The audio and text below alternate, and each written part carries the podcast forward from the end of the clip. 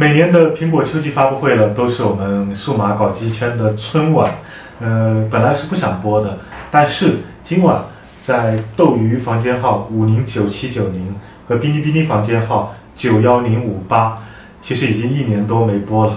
但是今晚陪大家一起看新 iPhone 的发布。今晚十二点，斗鱼五零九七九零，哔哩哔哩九幺零五八，不见不散。应该会播到凌晨三点四点吧。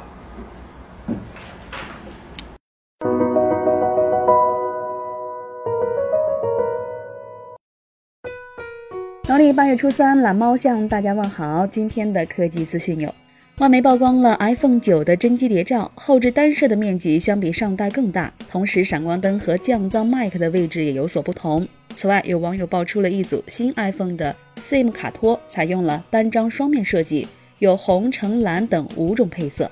罗兰·昆特昨晚透露，华为可能在开发 Mate 20保时捷版本，将支持四十瓦快充，代号为珠穆朗玛峰。此外，华为今天发布了新机麦芒七，搭载麒麟七幺零加六点三寸刘海屏，六加六十四 G 存储，前置两千四百万加两百万像素双摄，后置两千万加两百万像素双摄，电池容量为三千七百五十毫安时，售价两千三百九十九元。魅族今天宣布，新品发布会日期定在九月十九号，与小米正好在同一天。还记得当年小米与魅族发布会撞车的场景吗？华硕官方发布 ROG Phone 国行版，该机搭载骁龙八四五加六寸九十赫兹刷新率屏幕，最高配备八加五百一十二 G 存储，电池容量为四千毫安时。除此之外，本次发布会还推出 PC 设备。